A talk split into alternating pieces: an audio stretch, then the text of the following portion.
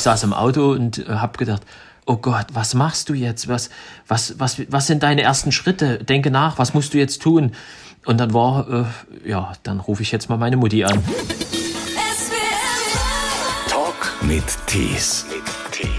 Thomas Kund ist der typische Quereinsteiger. Mit Mitte 30 ist er noch Finanzberater. Das ist ein Job, der ihn nicht ausfüllt. Mittlerweile besteht seine Arbeitskleidung nicht mehr aus Schlips und Kragen, sondern aus einem Ganzkörperschutzanzug. Und sein Arbeitsplatz ist auch jetzt nicht mehr der Schreibtisch, sondern mit Eimer und Lappen zwischen Blut und Leichenresten. In dem Buch Nach dem Tod komme ich, da erzählt er die Geschichte, wie er zum Tatortreiniger wurde. Hallo nach Leipzig. Genau, also im Speckgürtel von Leipzig äh, wohne ich und ja, viele Grüße zurück. Hallo. Es ist natürlich eine Geschichte, die du immer wieder erzählen musst, weil sie so besonders ist. Aber auch ich will mit dir am Anfang dann trotzdem mal anfangen. Also, du warst Mitte 30, warst du noch Finanzberater, war aber ein Job, der dich nicht wirklich ausgefüllt hat. Woran hast du es gemerkt? Was hat dir zu dem Zeitpunkt gefehlt im Leben? Also ausgefüllt will ich gar nicht sagen. Es war ein toller Job, hat Spaß gemacht, aber ähm, irgendwie war so der, der Wind der Veränderung gerade und man wollte sich verändern, man hat irgendwie noch nach was gesucht, noch nach einer Herausforderung und äh, dann ergaben sich da so äh, ein paar Zufälle und ja, jetzt äh, laufe ich im Schutzanzug durch die Wohnung. Letztendlich ist aber nur das Antiquitäten sammeln. Das ist letztendlich schuld daran. Ne? Du hast immer wieder deine Freunde beeindruckt, dass es dir gar nichts ausmacht, wenn es darum ging, einen Nachlass aufzulösen. Da hast du gerne mal mitgeholfen, hast auch geguckt nach Antiquitäten. Die hat es aber nichts ausgemacht, dass in dieser Wohnung mal jemand gestorben war. Ich finde es eigentlich überraschend, dass du mehrfach das gehört hast, oder? Das, das kannst du tatsächlich. Eigentlich bleibt ja in so einer Wohnung von dem Verstorbenen nichts mehr übrig. Oder was hast du gespürt noch? Naja, äh, wenn man so eine komplette Wohnung zum Beispiel ausräumt, dann hat man eigentlich zum, zum Feierabend, wenn die Wohnung leer ist, äh, auch ein Leben in einer gewissen Form ausgelöscht. Also das war ja das Leben eines Bewohners. Und ähm, wenn ich zum Beispiel bestimmte Antiquitäten oder Stücke habe, dann ist das äh, sogar so, dass ich sage, ja, das war die Wohnung, das war der Bewohner oder das ist schon so. Aber es ist ja jetzt nicht mehr so, dass ich Antiquitäten oder ähnliches mit nach Hause nehme. Ah, habe ich Nein. schon genug und äh, dann ist es einfach so ähm, mit diesem mit diesem Räumen und dadurch, dass wir ja auch Messi-Wohnung räumen oder so, werde ich langsam dazu, dass ich doch äh, äh, mich von Sachen trenne, von denen ich mich äh, vor fünf oder zehn Jahren nie getrennt hätte, weil es äh, ja, weil es halt mein Leben ist, weil's, weil mich das begeistert. Also es war ein Grillfest, äh, glaube ich, ein befreundeter Polizist, der fand es ganz interessant, dass du auch so einen Nachlass auch mal mit auflöst, dass du kein Problem hast, in diese Wohnung zu gehen. Und dann schlug er dir eben vor, hey, mach doch mal Tatortreiniger. Diese allererste Intuition, wie war das für dich, als er das gesagt hat? Was war so dein allererster Gedanke? Hm, Tatortreiniger? Genau, es war so eher so, Quatsch, das ist überhaupt nicht mein Ding. Äh, ich konnte mir nicht vorstellen, irgendwas äh, ekliges wegzumachen oder ähnliches. Ich habe ja auch Zivildienst gemacht in einem Pflegeheim, aber ich war dort der Hausmeister. Also ich habe als Hausmeister Zivildienst gemacht. Ich hätte nie vorgestellt oder hätte das nie gemacht in der Pflege. Ich ziehe da meinen Hut davor und allergrößten Respekt. Mhm. Und von daher, also das war null, null meine Vorstellung, dass ich das hätte machen können oder tun oder nee, gar nicht. Aber die, die, die, die Begeisterung war im Kopf, man hat dann halt so drüber nachgedacht und dann war das so dieses, Mensch, äh, eigentlich äh, so uninteressant ist es auch nicht. Bist der Erste, du bist als Erster vor Ort und hast vielleicht ganz andere Möglichkeiten. Und der Gedanke hat ihn halt nicht ganz losgelassen. Und zwar relativ schnell schon hat er dich nicht losgelassen, denn du hast ja auch gleich deine Telefonnummer dann hinterlassen. In dem Glauben, dass da sowieso nichts mehr kommt und nichts mehr passiert. Genau, Aber meine Telefonnummer hinterlassen und am, am nächsten Tag ist ja das Kuriose, das war ein Sonntag, äh, habe ich dann kurz recherchiert und nee, Tatortreinigung und so, da gibt's ja auch nichts. Also habe ich auch noch äh, an, dem, an dem nächsten Tag Visitenkarten äh, mir am, am Computer erstellt und habe gedacht, Mensch, da kannst du auch noch ein paar die Visitenkarten verteilen und so. Also es war schon, ja, das kannst du machen, aber ich wusste ja gar nicht, auf was, was auf mich zukommt trotz allem, was du dann erlebt hast, auch wirklich an, an Schreckendem, an, an Schockierendem auch, an, an Dingen, die man erstmal verdauen muss, war diese allererste Reinigung ja wirklich ganz, ganz speziell. Du warst ja null vorbereitet darauf. Da kam der Anruf und wie lange hast du überlegt, ob du jetzt doch die Wahrheit sagst, dass du es eigentlich ja doch gar nicht bist? Wie viele Sekunden hast du überlegt, bevor du dann doch Ja gesagt hast, obwohl du gar keine Ahnung hast, was du machen musstest? Ich habe das die ganze Zeit im Kopf gehabt und das war ja auch so dieses, ja, da ist ganz viel Blut und äh, äh das ist mit Schusswaffe und um Himmels Willen, aber äh, sie kennen das ja alles äh, äh oder du kennst das alles, du weißt ja und äh, äh, und ich habe noch gesagt, ja, ja, kein Problem, na klar, weil die haben ja gedacht, ich mache das schon mein ganzes Leben sozusagen. Und äh, ja, dann danach aufgelegt und dann war das wirklich erstmal auch so, Ach du grüne Neune, auf was hast du dich denn hier eingelassen?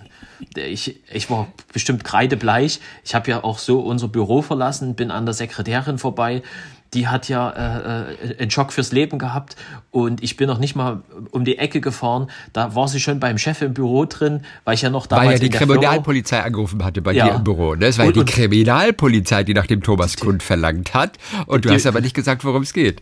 Die, der hat noch gesagt Mordkommission und ich bin kreidebleich aus der Tür raus. Die hat ja sonst was gedacht und die hat das, äh, die war völlig perplex und ich eben auch. Ich saß im Auto und äh, habe gedacht, oh Gott, was, was machst du jetzt? Was, was, was, was sind deine ersten Schritte? Denke nach, was musst du jetzt tun? Und dann war, äh, ja, dann rufe ich jetzt mal meine Mutti an. ja, deine Mutter, die dann tatsächlich bei deinem ersten Fall mitgeholfen hat. Da hatte die gar keine Probleme. Da hat sie einfach gesagt, Junge, das machen wir zusammen. Das hat deine Mutter und dich dann auch nochmal extra zusammengeschweißt, oder? Sie war ja nicht ja. immer da gewesen in deinem Leben, aber plötzlich in dieser entscheidenden Sekunde, ja. da war sie einfach da. Das hat fast alles wettgemacht, oder? Na viel, es war einfach bedeutend. Es war, äh, ja, also in dem Augenblick ist das ja manchmal auch so, ich sag mal, wie so ein freier Fall. Äh, man hat ringsrum gar nichts wahrgenommen, weil du einfach dachtest, scheiße, du musst das Problem jetzt ja irgendwie lösen. Was machst du jetzt? Wie, wie kannst du da rangehen? Und dann äh, noch zum Baumarkt gefahren, solche Schutzanzüge gekauft, weil ich hatte ja gar nichts. Ich hatte nichts, außer dass ich meine Telefonnummer weitergegeben habe, habe ich null Ahnung gehabt von irgendwas. Also ich fand es auf jeden Fall ganz bemerkenswert, dass deine Mutter einfach das mitgemacht hat. Und das hat ja auch alles gar nichts ausgemacht. Die wäre eigentlich immer mitgegangen in Zukunft, was dann nicht der Fall war. Aber die ist aber auch eine ganz spezielle Type, oder? Meine Mutter ist äh, oder war leider äh, äh, die Kitschkönigin. Das war, äh, bei meiner Mutter hat's geblinkt und geplankt und äh, äh, überall Parfümfläschchen und acht verschiedene Haarspraydosen und äh, mehrere Sonnenbrillen an Bord. Also es könnten ja unterschiedliche Sonneneinstrahlungen sein, so nach dem Motto. Alles, was geglitzert hat. Dann gab's ja diese, gibt's ja diese Winkekatzen die man mit äh, Solarbetrieben ins Fenster stellt. Und meine Mutter hatte davon aber nicht bloß die Katzen, die hatte auch Schmetterlinge und Blumen und Bienen, die gewackelt haben. Also bei meiner Mutter war, ja, das war äh, der Kitschladen richtig, ja. äh, die Wohnung. Es war. Super. Die hat das halt geliebt und, und hier noch ein Säckchen trinken und, und ja, das und sah ein bisschen so aus, wie du in dem Buch schreibst, als könne sie jeden Moment in einem Hip-Hop-Video angefragt werden. Ja, das auf jeden Fall. Aber, äh, und was man ihr ja halt immer anrechnen musste, und ich denke, das hat sie auch an meine Schwester, an meine Kleine und an mir ein bisschen weitergegeben, dass man nie den Mut verliert und dass man immer lächelt. Und, und sie, da konnte noch so ein beschissener Tag sein. Sie war immer fröhlich und hatte immer schon früh einen mhm. guten Spruch drauf. Auch wenn sie Ach, mal ein bisschen knuckrig, das ist ja jeder, aber äh, dieses, und, und äh, dass, dass sie das sozusagen auch weitergegeben hat, ist ja total wichtig, weil wenn, wenn man ein sehr pessimistischer oder äh, negativ denkender Mensch ist, dann könnte man den Job als Tatortreiniger nicht machen oder ich empfehle den nicht zu machen, denn dann holt uns ja der Job ja. irgendwann ein. Also Mama war auf jeden Fall total begeistert. Danach konntest du die Begeisterung nach deinem allerersten Einsatz teilen mit ihr? Also danach äh, war mir klar, als wir, den ab, als wir das abgeschlossen hatten und wir sind dann von dem Tatort wieder weggefahren, äh, wir haben unseren Job gut gemacht, die waren sehr zufrieden, wir waren ganz pietätvoll und alles, was dazugehört. Und die haben auch bestimmt gedacht, also das ist eine Profifirma vom Feinsten, so nach dem Motto.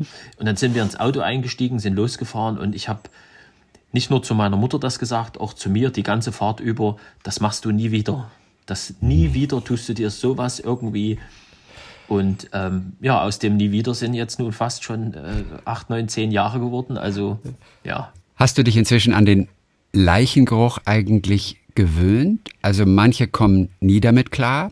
Eine Leiche riecht wie nichts anderes auf der Welt. Das ist ein, ein ganz eigener Geruch, der ist mit nichts vergleichbar. Wie hast du Leichengeruch am Anfang empfunden? Also ich habe äh, eigentlich so gedacht, oh, okay, also das ist der besagte Leichengeruch. Das war so für mich die Erkenntnis.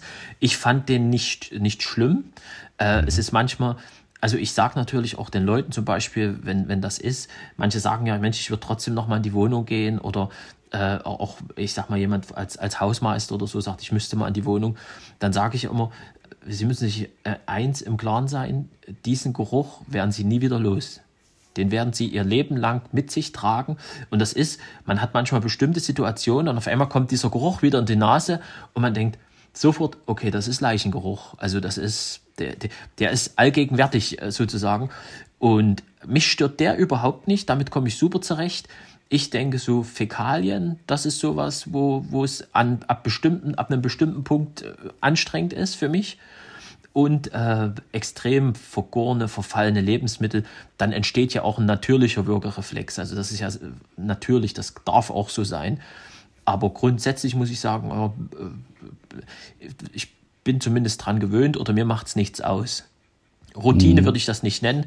Äh, eine Routine wird immer schnell zur schlampigen Routine und dann macht man keinen guten Job mehr. Also man sollte immer zu 100 Prozent bei der Sache sein, die man gerade macht.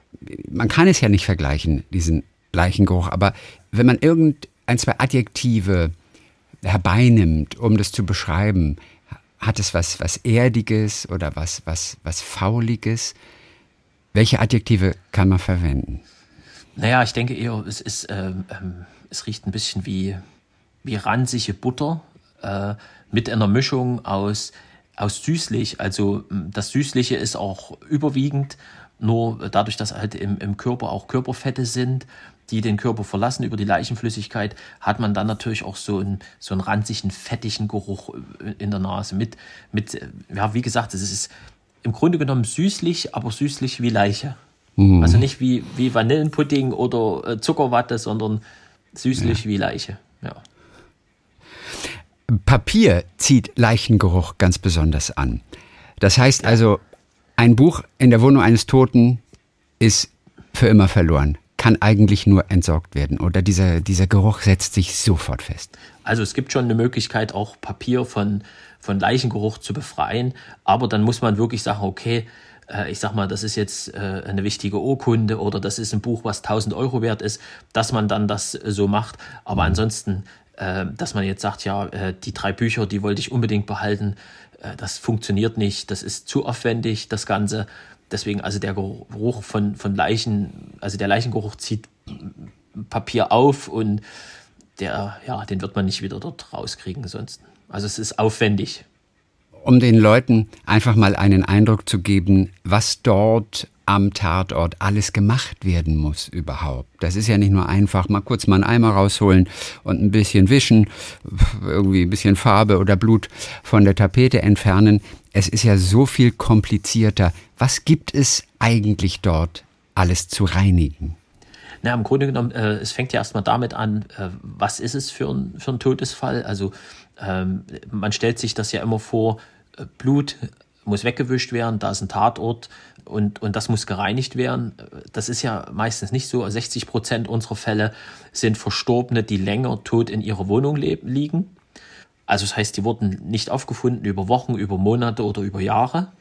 Und je nachdem, wie das ist und wie der Zeitpunkt beim Ableben und die ersten drei, vier Wochen sind dann auch entscheidend, wie ist denn die, wie ist denn das Wetter, wie ist die Raumtemperatur, klimatische Bedingungen, äh, was war das für ein, war das ein sehr kräftiger Mensch, war das ein äh, dünner Mensch, war, das, das sind alles Sachen und Faktoren, die damit einfließen.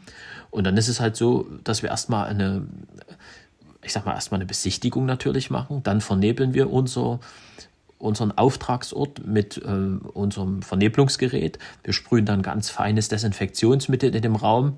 Die Tröpfchen sind im 5 μ Bereich, also 100 mal feiner wie ein Haar. Dann fangen die an zu schweben, die sind im Raum drin, benetzen alle Oberflächen. So haben wir erstmal eine Oberflächendesinfektion. Und dann gehen wir an die Arbeit mit Vollschutz und reinigen den eigentlichen Fundort als erstes. Also das heißt, äh, da ist meistens Leichenflüssigkeit ausgetreten, Körperflüssigkeiten an sich, Haare, Reste, Fliegen, Maden, Speckkäfer, das muss ja alles äh, auch beseitigt werden. Und wenn der Grobschmutz gereinigt ist, dann ist es meistens so, wenn es bei so einer langen Liegezeit ist, dass wir dann zum Beispiel auch die komplette Wohnung entsorgen. Da muss eine Matratze auch entsorgt werden, dann wahrscheinlich auch Schränke, weil der Geruch angezogen ist.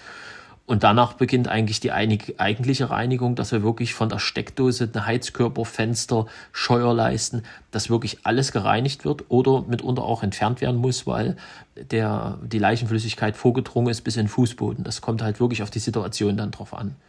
Dann gibt es eine Abschlussvernebelung, also sprich, wir nehmen wieder dieses Gerät, vernebeln alles und dann gibt es noch unterschiedliche Varianten der Geruchsneutralisierung. Interessant ist auch der Einsatz von Wasserstoffperoxid. Wir kennen das sonst zum Bleichen teilweise. Du benutzt Wasserstoffperoxid, um zu sehen, ob wirklich alles Blut weg ist. Denn das Auge sieht es tatsächlich nicht. Das ist viel komplizierter, oder? Blut ist zäh. Auch wenn man es nicht sieht, warum ist es genau. wichtig, dass man auch das, was man gar nicht sieht, dass man das wegbekommt? Also selbst wenn wir, ähm, ich sag mal, die Fläche an sich gereinigt haben, kann es manchmal sein, dass an bestimmten Stellen noch ganz geringe Anhaftung sind oder zum Beispiel auch im Fugenbereich. Und die können wir dann äh, mit dieser, mit dieser Variante zum Beispiel, dass wir wirklich sagen, okay, jetzt überprüfen wir, äh, wo sind diese Stellen und dann können wir dort nochmal reinigen. Und das machen wir so lange, bis keine Reaktion mehr da ist. Denn das Blut wird aufgeschäumt. Peroxid genau. schäumt das Blut auf, also Peroxid schäumt auf, wenn noch Blut da ist. Wenn es nicht mehr aufschäumt, dann ist okay. Aber sag mal, wenn man das sieben, acht, neun Mal machen will und dann will man nach Hause, man will fertig werden und du trägst es wieder auf und es schäumt wieder auf. Die Verzweiflung muss doch groß sein manchmal. Äh, eigentlich nicht, weil ich wirklich dem Ganzen gegenüber so positiv eingestellt bin, dass äh, für, für, mich äh, ist, ist es ja jetzt nicht mehr mein Beruf, das ist meine Berufung. Ich, ich bin da so fasziniert äh, und, und, und mir macht das ja auch Spaß und äh, äh so kurios wie das klingt. Und äh, deswegen, es, es gibt, es gab immer früher im, im in, in meiner vorhergehenden beruflichen Karriere gab es ja zum Beispiel so ein Zitat, es gibt keine Arbeitszeiten, es gibt Arbeitsziele. Ich glaube, jetzt äh, äh, ist das für mich bedeutender, als das damals äh, äh, so schnell mal gesagt war. Also es ist wirklich so, dass dieses Ziel, dieses Erreichen, das ist das, was, was einem Freude bereitet. Und das ist zum Beispiel auch bei den Messi-Wohnungen. Also wenn man in so einer Wohnung drin ist und man sieht dort auf einmal, naja, hier sind zehn Tonnen als Beispiel an Müll zu beräumen, dann denkt man ja im ersten Augenblick, um Himmels Willen, das schaffen wir doch nie. Und dann aber zu sagen, okay, Herausforderung ist angenommen, wir schaffen es doch. Und zum Ende des Tages oder nach drei, vier Tagen, wenn man dann im, im Akkord dort das macht und man hat dann die leere Wohnung und man kehrt nur noch aus, dann ist das ein extrem befriedigendes Gefühl zu den Messi-Wohnungen. Da kommen wir gleich auch noch. Ich möchte dennoch kurz auf die Ritzen zu sprechen kommen. Also bei, beim Dielenboden zum Beispiel, da sickert natürlich Blut oder Körperflüssigkeit auch, auch, auch gern in die Ritzen. Dann schäumt es auch noch nach dem zehnten Mal auf.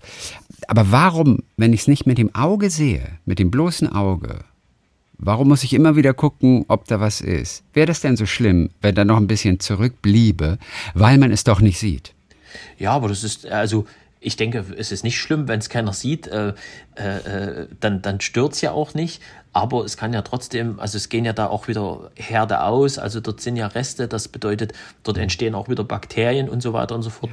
Und es ist für mich eben, dass ich möchte das halt so hinterlassen, dass die Leute im Anschluss, die diese Wohnung beziehen, dass die äh, zum Beispiel dann sagen, nee, das passt, äh, das ist alles tippitoppi und hier können wir einziehen. Und wenn ich jetzt manchmal durch die Stadt fahre und denke, dort habe ich mal gereinigt oder dort habe ich was gemacht, dann weiß ich, das ist tippitoppi. Äh, da, äh, ich sag mal, es könnte ja auch mal eine Familie mit Kindern einziehen. Ich bin ja selber Vater von einem kleinen Sohn.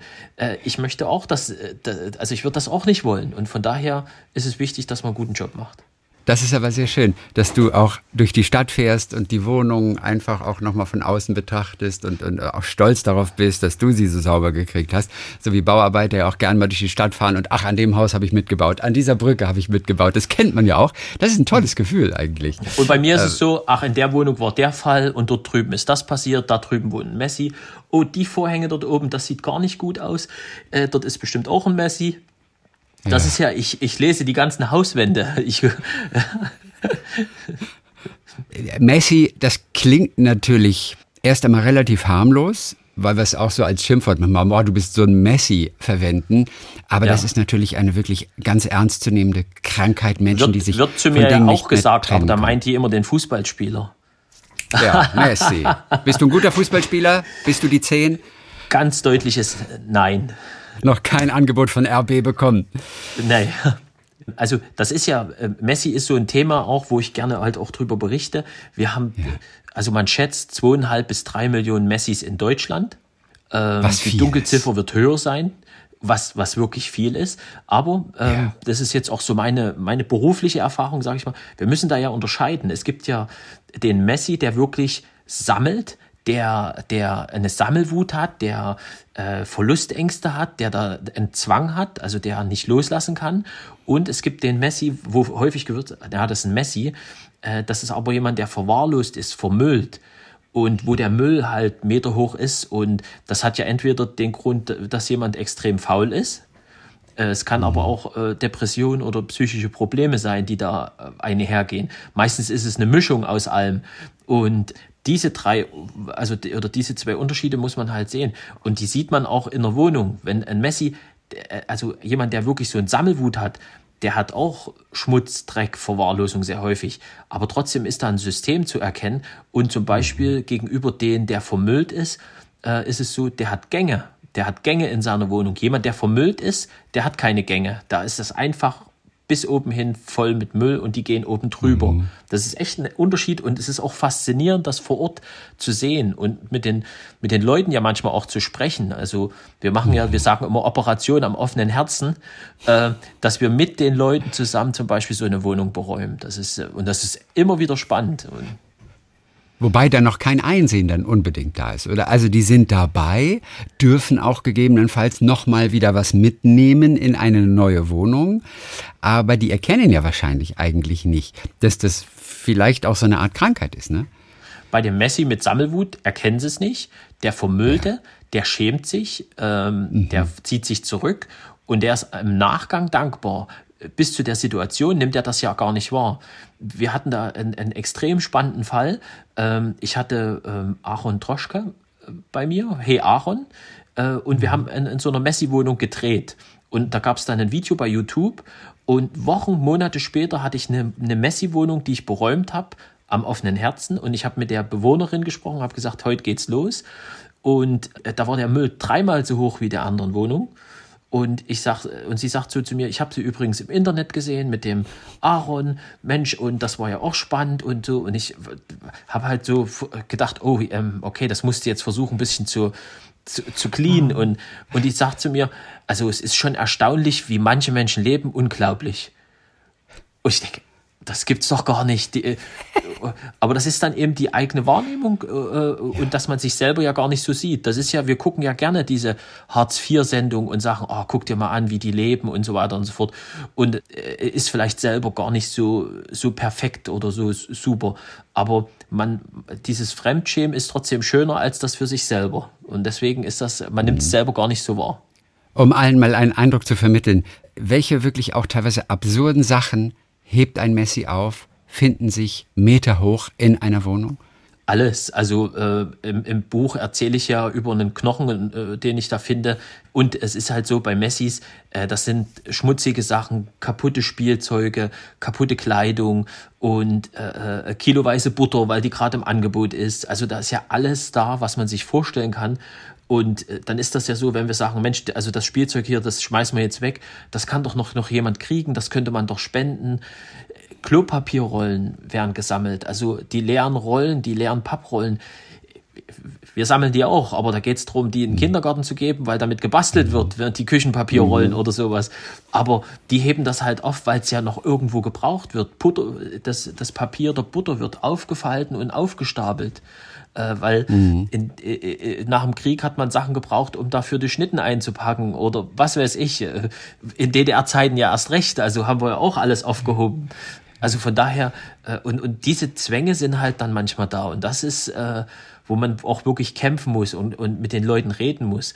Wir verwenden da die sogenannte Salamitaktik. Äh, äh, wir räumen dann zum Beispiel Wohnung, wenn wir eine größere Wohnung haben, über, über mehrere Wochen, immer jede Woche ein Stück und jeden, jedes Mal ein Stück Salami. Einmal fangen wir mit der Küche an, dann die Stube, das Wohnzimmer, das Kinderzimmer, den, den äh, Korridor, den Flur und so und immer so ein Stück und versuchen dann immer wieder, und kommen Sie, jetzt machen wir das und dann schmeißen wir das noch weg und dann helfen wir, jetzt gucken Sie mal hier und das ist schon spannend, dann auch da äh, äh, zu arbeiten und, und mit den Leuten auch zu arbeiten. Also ihr habt tatsächlich einen Knochen gefunden. Das war erstmal, das war erstmal beunruhigend, oder? Ich glaube, das hat aber der Daniel gefunden, dein Kollege, ne?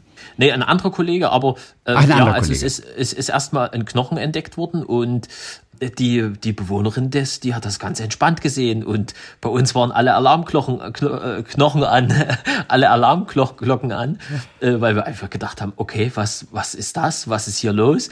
Und Aha. ja, dann die Auflösung ist halt spannend, also. Wir, wir, können aber sagen, es war dann doch kein menschlicher Knochen. Also, Gott sei Dank. Aber, Gott sei Dank. Gott sei Dank. Jeder Mensch stirbt, das ganz klar, aber niemand stirbt auf, die, auf dieselbe Weise. Für dich gibt es immer wieder neue Herausforderungen. Also jeder Leichenfundort ist, wie du es beschreibst, ein neuer Gegner, auf den man sich ganz individuell einstellen muss. Was heißt das? Ja, also im Grunde genommen, äh, das ist ja mein, mein Satz schlechthin, dass ich nie mehr behaupte, ich habe schon alles gesehen, weil den nächsten, Tür, äh, nächsten Tag öffne ich eine Tür und die wird mir definitiv das Gegenteil beweisen. Also von, von Kuriositäten bis eben zu den, den verrücktesten Todesfällen. Ähm, die Situation ist ja immer wieder anders, weil es ja anfängt, äh, wie ist derjenige verstorben? Welche Untergründe sind da? Wie war die klimatische Bedingung? Was war das für ein Mensch? Und, und dadurch sind es immer wieder andere und, und verschiedene Situationen, auf die man sich einlassen muss. Jetzt müssen wir mal die Küche rausbauen, beim nächsten Mal ist die Türzage äh, im Weg. Oder das ist ja, ja völlig verrückt. Und dann eben die Todesfälle an sich, die mich halt auch interessieren. Da habe ich eine gewisse Neugier. Ähm, und dann ist es ja mittlerweile so, dass ich als Gutachter und Sachverständiger ständiger für Leichenfundorte arbeite. Das heißt, ich bin sehr häufig schon, wenn die Verwaltung, zum Beispiel eine Hausverwaltung, einen, Verdacht hat, dass die mich ja schon vorher rufen, dann sehe ich auch wirklich die skurrilsten Todesfälle. Und das ist schon äh, extrem spannend auch. Autoerotische also, Selbsttötungsunfälle, das ist äh, ein Wort, äh, hm. das ist ja schon, da, da, das lässt ja zum, zum Spekulieren schon Freiraum. Es heißt ja immer, Tote werden tatsächlich auch von ihren eigenen Haustieren, also Katzen zum Beispiel, gefressen. Kannst du das bestätigen? also ganz gefressen nicht, aber auf jeden Fall angeknabbert, wenn jetzt ja. gar nichts mehr da ist. Also wenn dann auch zum Beispiel die Toilette nicht offen ist, es gibt kein Wasser, dann sterben die auch irgendwann. Aber ähm, gerade im Gesichtsbereich, also Wangen, Lippen, alles was etwas weicher ist, das wird dann manchmal als erstes angefressen. Oder auch Weichteile, wenn jetzt zum Beispiel jemand nackt da liegt. Du bist auch als Gutachter mittlerweile ja tätig. Woran erkennst du sofort auf einen Blick, wie lange ein Mensch schon gelegen hat. Denn das entscheidet auch darüber, wie aufwendig es wird, wie die ganze Flüssigkeit, die ausgelaufen ist aus diesen Menschen, äh, wie, wie zäh die schon ist, wie, wie tief sie schon vielleicht in den Boden auch gesickert ist. Was erkennst du auf den ersten Blick? Also grundsätzlich äh, ist es so, dass, dass das ja nicht meine Aufgabe ist, sondern da gibt es Entomologen zum Beispiel, auch bei uns hier in Leipzig gibt es da einen hervorragenden. Man ist natürlich mit denen in Verbindung, so dass man verschiedene Informationen auch bekommt, aber es ist natürlich auch dann, also zumindest ist es bei mir so, ich interessiere mich extrem für das Thema, deswegen weiß ich, okay, die und die Fliege, die Made, äh, Speckkäfer, bestimmte Situationen erkennt man und ich ich riech's ja schon unten im Treppenhaus, selbst wenn alles zu ist oder die oder alles offen ist und es wird gelüftet, habe ich mittlerweile so eine feine Nase entwickelt, dass ich wirklich im Erdgeschoss schon feststelle, okay, der liegt da oben 14 Tage, drei Wochen. Dann sieht man es natürlich an den an den Sachen, die ausgelaufen sind oder an der Fundortstelle, welche, welche Insekten zum Beispiel da sind, wie sieht die aus, dass man da schon sagen kann, okay, hier ist ein das sind drei Wochen, hier sind es zwei Wochen oder sind zehn Wochen. Das kann man schon erkennen. Und dann muss man natürlich trotzdem genauso akribisch arbeiten, dass man sagt, okay, was ist denn passiert? Wo ist die Flüssigkeit denn hin? Ist sie bis an die Wand dran gelaufen? Ist sie äh, runter? Ist sie eingesickert irgendwo? Was ist für ein Untergrund? Haben wir einen Teppich und danach Estrich? Oder haben wir in, de, in den ganzen Neubaublöcken aus DDR-Zeiten zum Beispiel haben wir ein sehr gutes Linoleum. Das, äh, äh, das ist wie so eine Sperrschicht. Dann, dann haben wir es mhm. einfacher zum Beispiel. Das ja. ist Du bist aber auch schon reingekommen und es gibt einen, ich weiß nicht, fast meterhohen Berg toter Fliegen. Wie kommt es dazu? Also da muss eine Leiche schon sehr, sehr lange gelegen haben. Aber das ist natürlich ein komplett verstörendes Bild eigentlich, auch wenn es nur Fliegen sind und die auch noch tot sind es, es, muss gar nicht lange sein. Also wenn wir 14 Tage oder vier Wochen haben, zum Beispiel im Sommer bei guten Temperaturen, die eine Fliege, die, ich sag mal, mit Ableben, äh, äh, oder es ist ja auch so, dass man den, den Leichengeruch manchmal sogar schon zwei, drei Tage vorher wahrnehmen kann, wenn jemand verstirbt. Die Erfahrung kennen auch viele Altenpfleger zum Beispiel, dass die das mitkriegen, okay, jetzt ist es soweit. Und mit dem Ableben und mit dieser Ausdünstung kommen halt Fliegen und äh, legen dann ihre Eier in den Leichnam. Und die legen 5.000 bis 10.000 Eier, jetzt mal angenommen. Das bedeutet, äh, dort schlüpfen 5.000 bis 10.000 Maden. Nehmen wir einfach mal an 5.000. Die fressen sich äh, äh, satt, verlassen den Körper, verpuppen sich und dann entstehen dort schon 5.000 Fliegen. Und die 5.000 Fliegen legen auch alle Eier. Und dadurch ist innerhalb von kürzester Zeit sind das ja Millionen von Fliegen, die dort in dem Raum sein können, wenn die Bedingungen halt stimmen. Inwiefern hat dich deine Putztätigkeit eigentlich auch privat verändert? Also ich meine, so ein unordentliches Auto, das haben wir alle, du früher auch. Wie ist es jetzt? Äh, das ist ja das, ähm, einer meiner besten Freunde, der, der lacht immer und sagt, äh, äh, Alter, was, was du dein Auto hier aufräumst und was du dein Auto ständig wäschst, das hast du die letzten 20 Jahre mit all deinen Autos insgesamt nicht gemacht. Früher musste ich immer erst mal 10 Minuten den Beifahrersitz freiräumen, wenn jemand mit wollte. Und jetzt ist halt bei mir eigentlich immer alles so picobello. Ab und zu, wenn man einen langen Tag hat, dann liegt dann auch mal zwei, drei Sachen und äh, äh so. Aber insgesamt, ich äh, reinige ständig mein Auto und so. Ich bin da extrem hinterher, weil ich mir natürlich auch sage, na jetzt kommt der Tatortreiniger und der kommt dann mit so einer dreckigen Schüttel an. Das ist ja auch nicht in Ordnung. Ansonsten zu Hause muss ich sagen, mache ich nicht so viel sauber. Äh, da sind die anderen da. Die können das besser wie ich. Was steht eigentlich draußen auf deinem Firmenwagen? Also Tatortreiniger macht sich ja nicht so gut, wenn das bei manchen so vorm Haus steht. Äh, was steht bei dir drauf, so ganz neutral? Also äh, es steht hinten, es sind zwei Sachen drauf, da steht Einsatzfahrzeug Tatortreiniger. Und äh, vorne okay. ähm, an den Türen habe ich sächsische Tatortreinigung, sauber, diskret, schnell äh, und die Telefonnummer und dann mhm. wie, so eine Art Zielscheibe, also wie aus dem Tatort so leicht abgeändert.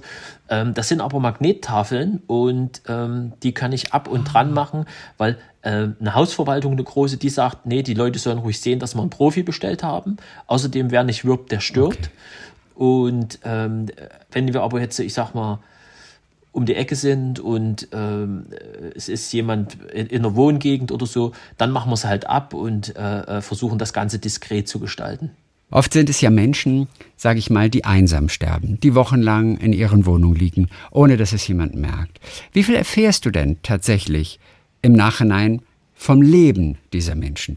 Es ist ja so, ich erfahre sogar Intimeres und, und Tieferes, als vielleicht der, der engste Verwandte oder Freund wusste, von sexuellen Neigungen oder finanziellen Situationen oder so, erfahre ich ja alles, weil das ist ja das, wo, wo wir sagen, wir haben ja zu Hause vielleicht jeder so unser kleines Geheimnis und, und egal in welcher Form.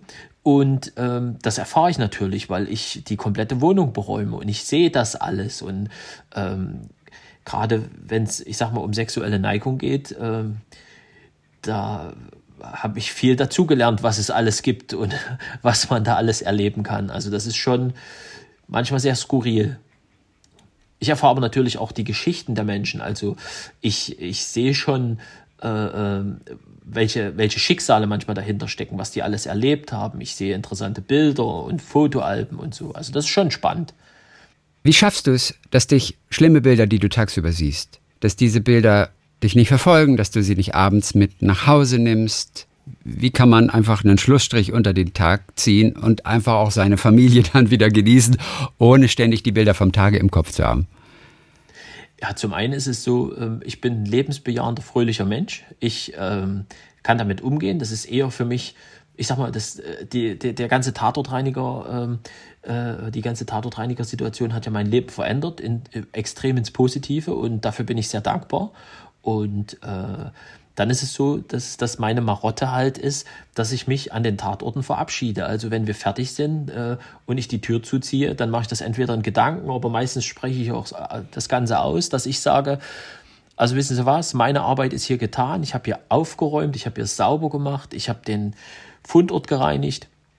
Damit habe ich jetzt Feierabend. Ich wünsche Ihnen eine gute Reise. Machen Sie es gut. Mhm. Und damit ist für mich der Fall abgeschlossen. Das ist also manche Dinge, die du vorfindest, die sind natürlich zu schön, um entsorgt zu werden. Was hast du alles schon mitgenommen? Also in Absprache natürlich mit den, mit den Hinterbliebenen, bevor es irgendwie auf den Müll kommt.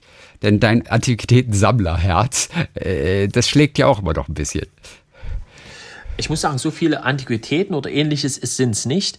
Äh, ähm, gerade bei Leichenfundorten kann man auch nicht viel mitnehmen, gerade wenn es längere Liegezeiten ist. Wir kaufen aber ja auch Nachlässe an äh, ähm, und, und äh, ähnliches. Also ähm, ich habe das, das Coolste war mal äh, eine alte Mercedes C-Klasse, die ich dann von einer, äh, von einer Erbin sozusagen bekommen habe. Und ich habe auch mal einen sehr schönen Säbel gekriegt, der war auch cool. Und, aber das sind jetzt, äh, äh, wie gesagt, das ist häufig mit Wertausgleich und ähnlichem.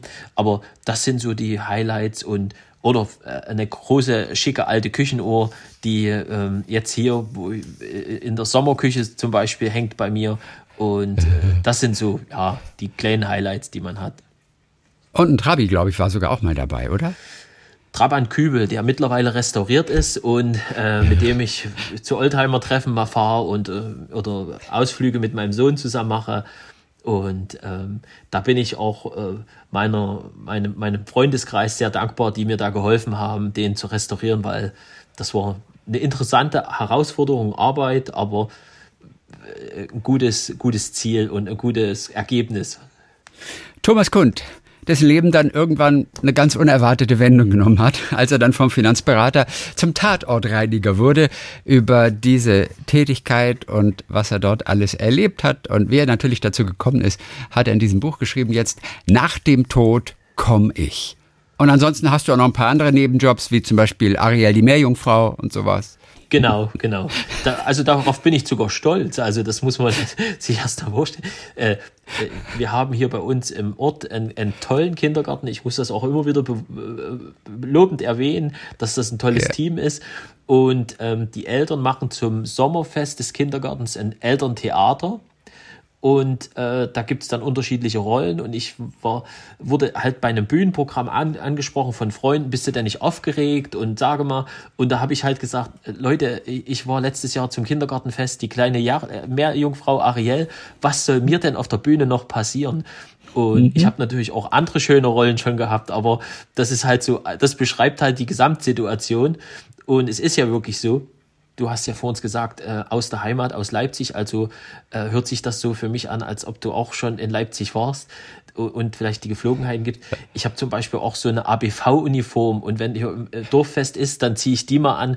Das macht mega Spaß. Also das ist halt einfach lustig, dann äh, sich auch mal zu verkleiden. Oder ich habe auch schon mal eine Hochzeit getraut als Pfarrer. Äh, ich bin da sehr facettenreich, wenn es um so einen Spaß geht. Das ist auch cool. Wofür steht ABV? Bei der Uniform? Abschnittsbevollmächtigter. Das war der Bürgerpolizist. Ja. Ach, die, der Bürgerpolizist. Der Bürgerpolizist war der Abschnittsbevollmächtigter, also ABV, und der war natürlich in, in DDR-Zeiten sehr, sehr angesehen und danach lange Zeit nicht. Aber wenn man jetzt so ein ABV trifft, dann freut man sich, weil dann kommen so die alten Erinnerungen hoch und ja. dann sagen manchmal auch große Kerle, ich hatte früher Angst vorm ABV und der Typ macht mir auch Angst, obwohl die einen halben Meter größer sind als ich. Also das ist schon mhm. auch spannend, dass die Leute dann auch Haltung annehmen, weil da, weil da so ein DDR-Polizist um die Ecke kommt. Thomas Kund, der seinen Job als Tatortreiniger auch auf die Bühne bringt, mit einem eigenen Bühnenprogramm was überrascht dich so am meisten oder was überrascht die Zuschauer am meisten? Wo gibt es ein kollektives Aufhorchen, Aufstöhnen?